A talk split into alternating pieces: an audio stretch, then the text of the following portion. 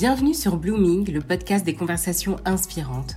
Je suis Sarah, votre hôtesse, et au sein de cet épisode, je vous invite à converser avec moi et mon invité du jour, j'ai nommé Samantha Tom. C'est suite à une invitation à découvrir ses écrits que j'ai eu le plaisir de faire connaissance avec Samantha. Si je devais vous la décrire en quelques mots, je vous dirais que c'est une serial goal-getter, une overachieveuse, furieusement créative et indubitablement motivée par le seul et unique désir de voir des jeunes femmes transformées dans leur vie et renouvelées dans leurs âmes, et ce particulièrement dans le domaine du mariage. C'est mue par ce désir qu'elle écrit et publie en 2021 son tout premier livre intitulé 31 jours de prière pour ton futur mari. Ce beau manuscrit de 200 pages et 5 chapitres focalise la lectrice sur l'importance de prendre les devants spirituellement durant l'attente de la rencontre et d'arroser chaque sujet crucial le concernant, depuis le caractère de son futur époux, son appel, ses valeurs, son leadership, bref, tout ce qui le qualifierait comme étant le parfait bachelor selon les critères bibliques. Rempli par l'esprit, on trouve également tout au long du livre des bouts de son histoire qui nous permettent de mieux saisir l'étendue de la restauration qui a été opérée en elle. C'est un livre que j'ai pris beaucoup de plaisir à lire et à recommander tant le propos est important. Je vous invite donc à la découvrir avec moi aujourd'hui au travers d'un enregistrement en deux parties. Au sein de cette première partie, nous aborderons la genèse de son projet d'écriture, la saison dans laquelle elle se sent évoluer actuellement, les défis que rencontrent selon elle les célibataires dans la dating scene actuelle et ses conseils pour être parfaitement alignés au plan de Dieu dans le cadre du mariage. Installez-vous confortablement, attrapez-vous une boisson fraîche et accrochez-vous car cette histoire va vous inspirer. Allez, on y va? Aujourd'hui, j'ai le plaisir de recevoir une auteure. Il s'agit de Samantha Tom, qui est l'auteur du livre 31 jours de prière pour ton futur mari, qui est paru en 2021 aux éditions Samantha Tom. Donc tu t'es auto-édité en plus. Donc bravo, girl boss. Merci. On salue vraiment le, le travail et, euh, et, le dévouement. C'est vraiment un plaisir de te recevoir aujourd'hui, Samantha. Euh, bon, pour les auditrices, sachez qu'on a eu énormément de péripéties, mais par la grâce de Dieu, on y est arrivé. on est là, on est là. Exactement. Et on espère livrer un très bon épisode qui va vraiment vous enrichir, qui va essentiellement être basé sur le livre que je tiens dans mes mains, donc 31 jours de prière pour ton futur mari. Bienvenue Samantha. Merci Sarah, allô tout le monde, allô les auditrices et auditeurs. Il doit y avoir des auditeurs aussi. Mmh, J'espère que ça va se développer. À part mon mari, pour le moment, je pense qu'il n'y a que... que des auditrices. Alors allô les filles. Donc euh, vraiment bienvenue, c'est vraiment avec plaisir que je te reçois. Et sans plus tarder, on va commencer. Donc quand je commence mes, euh, mes, euh, mes, mes conversations, parce que je vois pas trop ça comme des interviews, j'aime bien commencer avec cette question qui paraît simple, mais qui est parfois un petit peu difficile à, à, euh, comment dire, parfois il est un peu difficile de formuler une réponse claire et concise. C'est Samantha, qui es-tu? Bah C'est ça exactement, c'est difficile de répondre parce que tu sais jamais par par quoi commencer. Euh, alors on va dire quoi? On va dire que on va aller, euh, on va aller du spirituel au naturel entre guillemets.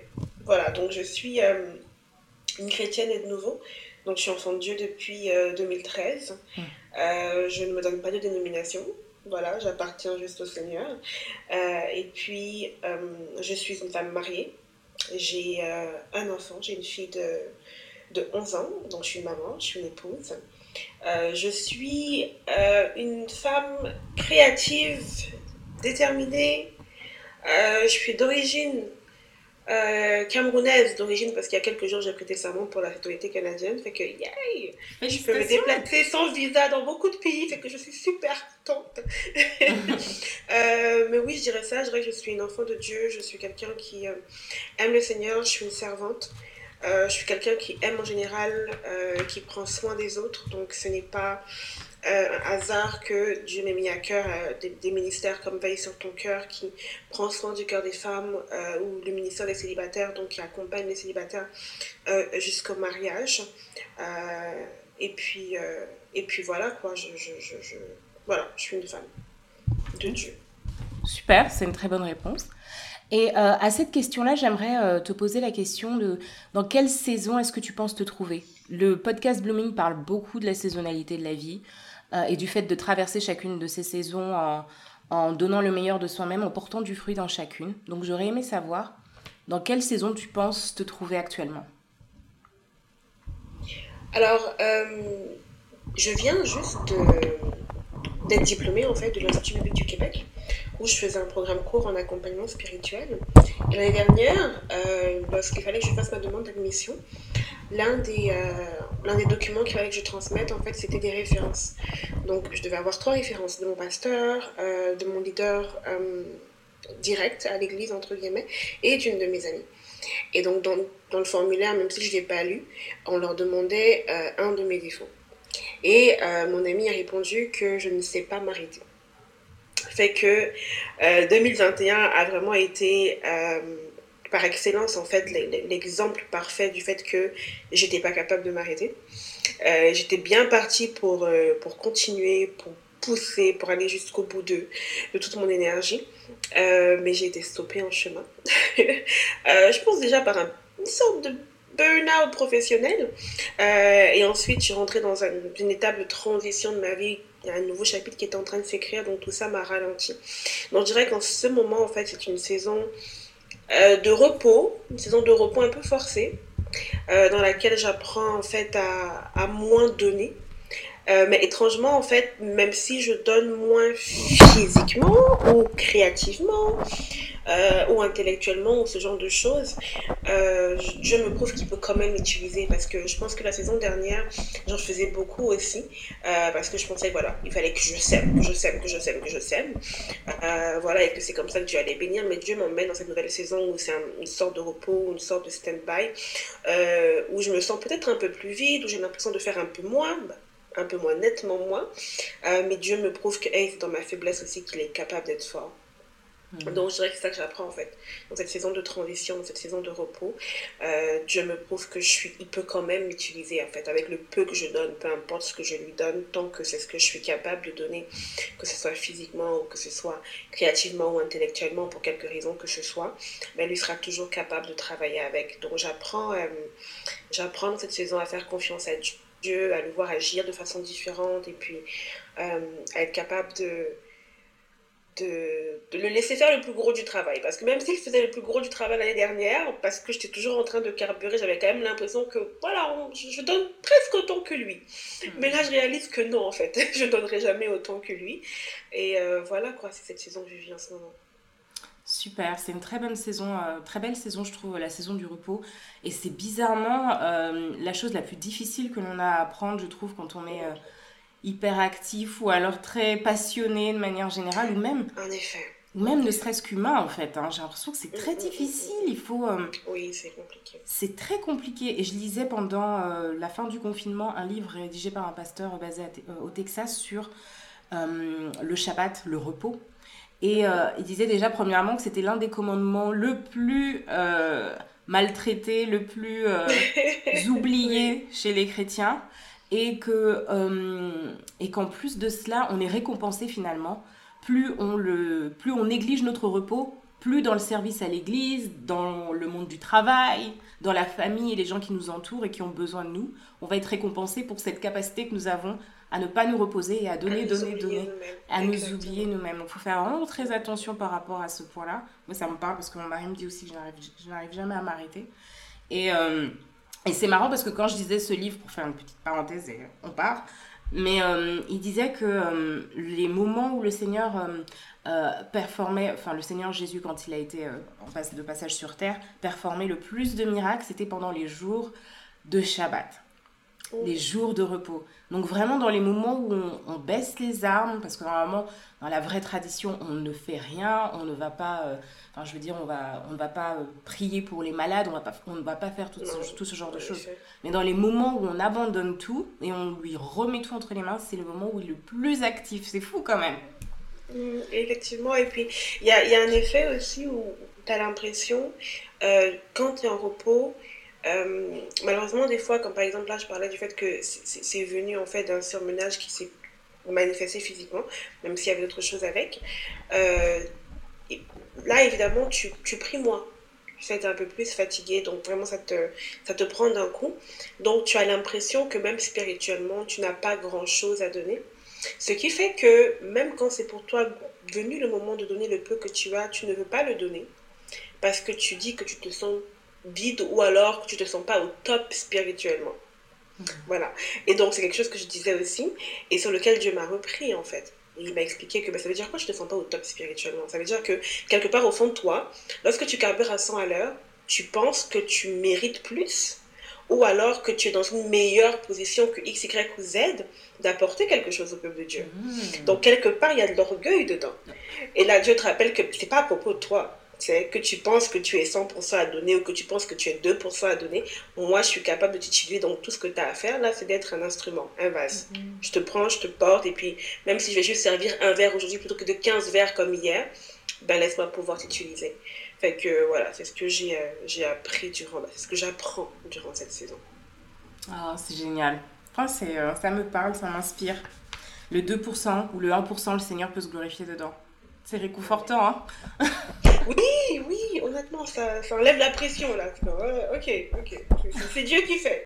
Alors, en 2021, tu as publié ton tout premier livre intitulé 31 jours de prière pour ton futur mari, que tu as en plus publié toi-même dans tes propres éditions, qui sont les éditions Samantha Tom. Bravo. C'est un magnifique livre que tu m'as permis de découvrir et j'ai sincèrement apprécié dévorer au fil des pages euh, ce beau manuscrit et qui m'a personnellement impacté bien que je suis moi-même déjà mariée. Il renferme 200 pages divisées en 5 parties, allant d'entendre la voix de Dieu à la prière pour un futur mari attentif aux besoins de sa future épouse. Tu y glisses également une partie de ton témoignage, ce qui est très insightful et vraiment très intéressant, à chaque chapitre, ainsi que des prières qui guident tout le mois qui est consacré du coup à cette recherche euh, et à cet approfondissement spirituel. Alors ma question est, Qu'est-ce qui t'a inspiré à écrire ton livre? Alors déjà, il faut savoir que quand j'étais jeune, je ne voulais pas me marier. J'avais été témoin de tellement de mariages désastreux que pour moi c'était clair. Le mariage était un énième système inventé par les hommes pour écraser la femme. Donc ne me parle pas de mariage. Quand j'ai donné ma vie à Dieu en 2013, le Saint-Esprit a commencé à opérer une œuvre en moi, la transformation a commencé à se faire. Et euh, donc mon intelligence a commencé à être renouvelée. Donc je suis passée de ne pas vouloir me marier à comprendre que le mariage avait été institué par Dieu à désirer me marier et à prier pour mon mariage. Et ça s'est vraiment fait très... Euh, c'est vraiment fait sur une, grande, période, ça a été un processus parce que en 2015 par exemple j'avais reçu trois prophéties par rapport à mon futur mariage mais franchement ça ne m'intéressait pas. Et c'est seulement deux ans plus tard en 2017 que je me suis décidée lorsque je priais pour mon appel à prier également pour mon mariage en fait pour que Dieu me parle directement euh, de cet homme qu'il avait prévu pour moi. Et il se trouve que ma sœur, euh, moi j'étais en Espagne elle était au Canada avait assisté à un atelier de célibataire dans son église et on leur avait partagé une liste de 30 ou 31 sujets de prière pour leur futur mari. Alors c'était vraiment un sujet de prière et puis euh, un verset pour aller avec. Alors j'ai fait ça en 2017. C'est la même année que j'ai rencontré mon mari. Et euh, que ce soit la façon dont j'ai rencontré mon mari, euh, notre évolution, nos obstacles, nos défis, comment Dieu s'est révélé, c'était clair pour moi que mon mariage était un témoignage. Et j'avais promis au Seigneur que j'allais témoigner en fait, que après m'être mariée, j'allais parler de mon mariage. Et c'est ce que j'ai fait. Donc je me suis mariée en août 2020. Et euh, à la fin de cette même année, j'ai décidé de partager donc mon témoignage avec, je sais même pas s'il y avait 200 abonnés sur YouTube à l'époque. Euh, donc je me suis dit, je vais en parler. Mais quelque part, je me disais, bah, c'est plate, hein, comme on dit au Québec, il n'y a, pas de goût, il n'y a pas de, saveur de juste venir et parler de son mariage, quoi. C'est vrai, c'est un témoignage, gloire à Dieu, mais j'ai quand même plus à offrir que ça. Alors j'ai fait toute une série, donc sur euh, l'amour, sur euh, vraiment laisser Dieu écrire son histoire d'amour. J'ai parlé de fiançailles, j'ai parlé de d'être en relation avec un non-chrétien, etc. Et euh, je me suis dit que j'allais offrir en fait à mes abonnés euh, cette fameuse liste de prières avec laquelle moi j'avais prié en 2017. Donc j'ai annoncé ça sur les réseaux, je l'ai annoncé sur ma vidéo. Je vais vous donner cette liste de prières là. Le problème est que la liste est introuvable. Je ne sais pas où elle est. Je fouille Drive, Dropbox, rien à faire. J'appelle des amis à qui je l'avais envoyée en version numérique. Absolument, elle est introuvable. Et là, je me dis, ben, T'es capable, Samantha. C'était quoi? C'était une page et demie ou deux pages de sujet avec, euh, avec des versets. Ben, tu peux la reproduire. Alors, je m'assieds pour la reproduire et le Saint-Esprit me dit non, tu veux écrire un livre. Là, tout de suite, je panique un peu. Je me dis, ouais, mais qu'est-ce que je vais écrire dans un livre? Tu sais, c'était quelques sujets de prière et moi, tu veux que j'en fasse des pages, mais qu'est-ce que je vais raconter? Alors, dans ma panique, euh, je me dis, ok, c'est bon, calme-toi. Euh, tu peux y arriver. Donc du coup, j'avais lancé deux sondages. Un sondage qui était euh, à remplir par les célibataires chrétiennes et un autre qui était à remplir par des épouses chrétiennes parce que je me disais j'avais besoin de matière. Mais finalement, je t'assure, Sarah, je m'assieds et puis euh, ça coule. Vraiment, c'était tellement fluide. Le Saint-Esprit savait exactement où est-ce qu'il voulait que je me rende et tout me venait vraiment comme une évidence en fait. Je savais c'était quoi la structure, je savais que c'était tel nombre de jours que je voulais avec euh, tel sujet de prière, je savais que je voulais que euh, les filles prient pour leur cœur, pour elles-mêmes. En fait, je savais que je voulais quelque part reproduire mon parcours, mais pas vraiment le reproduire dans la mesure où chaque cheminement est différent. Mais je savais qu'il y avait quelque chose en moi, en mon parcours, que Dieu voulait euh, apporter en fait à d'autres femmes. Et vraiment, ça a coulé. En six semaines, c'était terminé. En six semaines, le livre était fini. Les deux sondages ne m'ont pas servi. Ok, donc j'ai plutôt utilisé ces résultats-là pour faire deux e-books. Un qui s'appelle euh, Les critères d'un bon mari, la vie de son épouse chrétienne, et un autre qui s'appelle donc 50 questions à se poser avant de s'engager, en fait, tellement le livre, voilà, il était, il était complet par lui-même. Euh, et c'est comme ça, en fait, que je me suis retrouvée donc euh, à, à, écrire ce livre-là en, peu de temps. Bien sûr, ça a pris plus de temps pour, euh, bon, les corrections et puis la promotion, etc. Mais le livre en soi, il était fait en six semaines. Je savais exactement où je voulais me rendre. Dieu savait exactement où est-ce qu'il voulait que je me rende. Et j'ai simplement dit oui, en fait. Donc c'est encore un, un, énième rappel que le oui, le oui, le oui, le oui, le oui, l'obéissance, c'est vraiment par là que, que tout commence, quoi.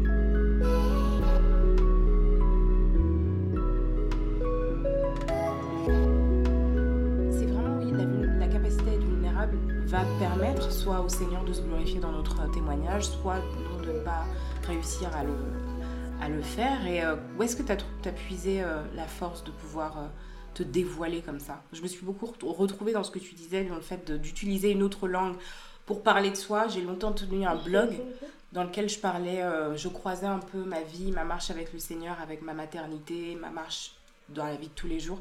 Et dans les, les posts les plus cruciaux, je les écrivais en anglais. Et on m'a déjà fait cette remarque de Oh, c'était deep, mais pourquoi tu l'as mis en anglais? Bah Justement parce que j'avais pas envie de trop me dévoiler en fait. Et euh, ça m'a fait euh, réfléchir quand on dilue ou quand on cache, euh, quand on a du mal à dire les choses telles qu'elles sont, aussi ugly ou, ou aussi sensibles qu'elles puissent être pour nous. Quelque part, on empêche aussi au Seigneur de se glorifier finalement. Ben oui, c'est sûr, c'est sûr parce que euh, écoute, ça me rappelle le passage qui dit que tu n'allumes pas une lampe pour la mettre sous ton lit d'enfant. Parce que lorsque tu te lèves et que tu, tu, tu, veux dire un témoignage, tu es en train d'éclairer les ténèbres de quelqu'un d'autre. Tu es en train de dire à quelqu'un d'autre, hey, regarde, j'étais où tu étais et j'en suis totalement sortie et tu peux me rejoindre. Mm. Mais euh, tu, tu, es en train de toi-même aussi de froisser ton témoignage, en train aussi de mettre une couverture sur ta lumière euh, parce que tu as peur, tu as peur du jugement, tu as peur de X, tu as peur de Y. Mais non, voilà, tu te rappelles de, de Timothée, enfin de Paul dans la lettre de Timothée, qui te rappelle que tu n'as pas reçu un esprit de timidité, mais tu as reçu un esprit de, de, force, de courage, de sagesse, d'amour. Mhm. Et pour nous, toi et moi qui sommes déjà mariés, je sais pas pour toi, mais mon mari aussi a, a, a beaucoup aidé en fait. Mhm. Donc euh, de me rappeler en fait que j'avais la sécurité que j'ai aujourd'hui. Donc ce que je disais n'avait plus rien à voir avec moi, mais j'avais une sécurité aujourd'hui de savoir qu'ok, euh, j'ai Dieu, j'ai un homme qui m'aime, j'ai un homme qui m'a envoyé et qu'il a approuvé pour moi. Donc, entre guillemets, je ne risque rien. Hmm. Donc, le regard des autres va rester à l'extérieur. Mhm. Euh, ce que je dévoile, c'est quelque chose que la personne la plus proche de moi sur Terre, qui est mon mari, sait déjà mhm. et a déjà accepté. Donc, je peux me reposer, en fait, sur cette sécurité-là. Absolument. Absolument. C'est très vrai ce que tu dis. Et euh, je pense, oui, effectivement, qu'il y a beaucoup de peur, peur du jugement, beaucoup. Euh, mm. euh, mais même, même aussi de, nos, de nos propres milieux chrétiens, hein, qui peuvent avoir un ben regard très critique. C'est vrai que tu es protégé par ta posture et c'est une réalité. Parler depuis le poste de femme mariée, c'est beaucoup plus facile. Ben oui. d'être célibataire. en tant que célibataire. En tant que célibataire et de dire voilà, la saison de célibat, chaotique ou hopeless mm, mm, ou mm, difficile que je vis actuellement parce qu'on t'a pas encore vu passer de l'autre côté. Donc euh, vraiment bravo pour, euh, pour ce témoignage de, de force et euh, de, de, courage au travers de la vulnérabilité. Moi, j'avais une question par rapport à ce que tu viens de dire. Tu as dit que tu, as, tu voulais être vraiment euh, fidèle à ce que tu as reçu et à ce que tu crois profondément par rapport au mariage. Et que euh, tu ne voulais pas donner un message euh, sur le mariage dilué. Si j'ai bien compris. Qu'est-ce que tu entendais par là? Tu trouves que les ministères autour du mariage en ce moment ont une version, proposent une version diluée de ce qu'est le mariage vraiment? Et,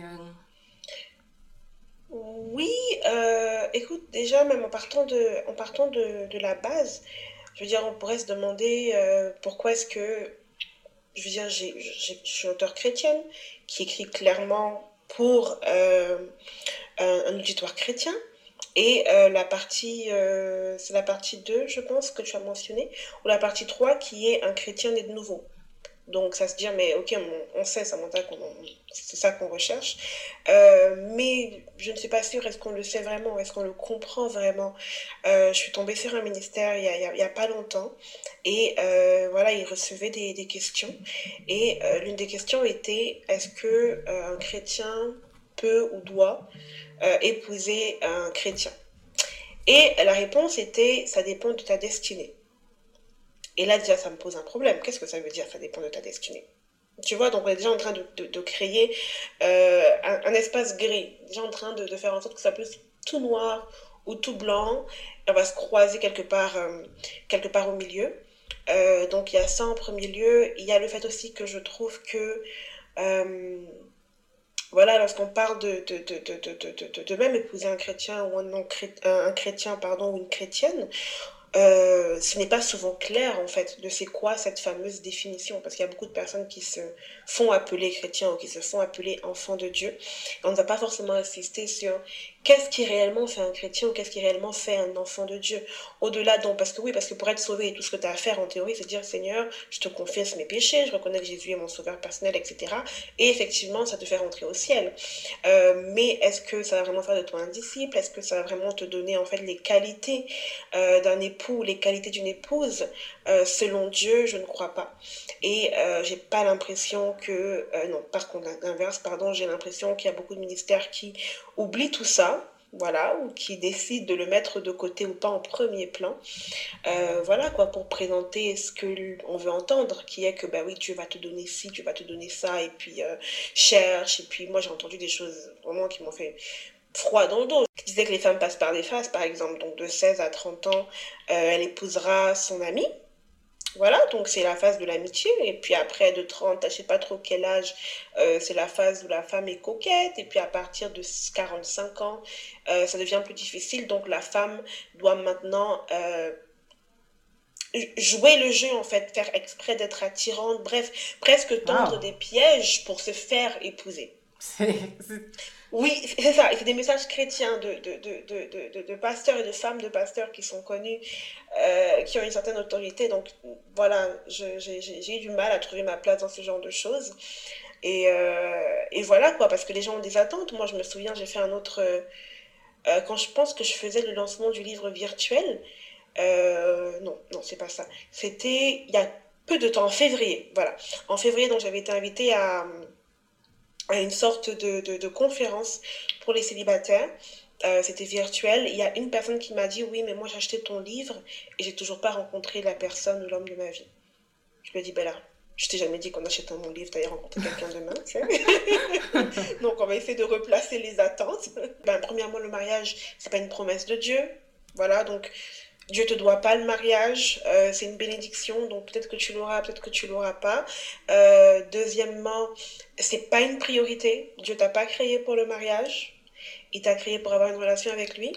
Donc il est impossible pour toi d'arriver au mariage, ou du moins un mariage épanoui, sans passer par une intimité avec Dieu. Et euh, voilà, c'était des, vérités que je voulais que le livre, que le livre transmette. Hmm, très important, effectivement. Je suis très étonnée par ce système de Je... Bon. Euh, écoute, ma chère, j'étais, j'étais, choquée. D'accord, ok. pas remise. Bon, très bien, ok. Selon toi, euh, Samantha, quelles sont les, euh, les, les, grandes difficultés que rencontrent les chrétiens pour trouver l'épouse ou l'époux de leur destinée? Ok. Alors, comme j'en parlais tout à l'heure, en fait, le, le, Le premier que je te dirais, ce serait une intimité avec Dieu. Et euh, là encore, je te dirais que j'ai terminé le livre. Et euh, au départ, la première partie, entendre la voix de Dieu, ne faisait pas partie du livre. Mais euh, parce que voilà, donc j'ai ce ministère à côté donc qui accompagne les femmes célibataires et même juste YouTube. Il y a beaucoup, beaucoup, j'ai reçu tellement de questions sur OK, comment ensuite je discerne parce que c'est bien bon, j'ai prié pour lui, mais après comment est-ce que j'entends la voix de Dieu pour être sûr que je suis en train de prier pour la bonne personne? Et c'est à ce moment-là que voilà, voyant le besoin, donc je suis revenue sur une partie qui parlait d'entendre la voix de Dieu. Mm-hmm. Euh, si tu n'entends pas Dieu, si tu n'as pas de relation avec Dieu, ça sera très compliqué pour toi de savoir qui est qui. Hmm. Euh, malheureusement, il y a encore beaucoup de chrétiens et de chrétiennes qui euh, avancent avec un système de feu vert et de feu rouge. Hmm.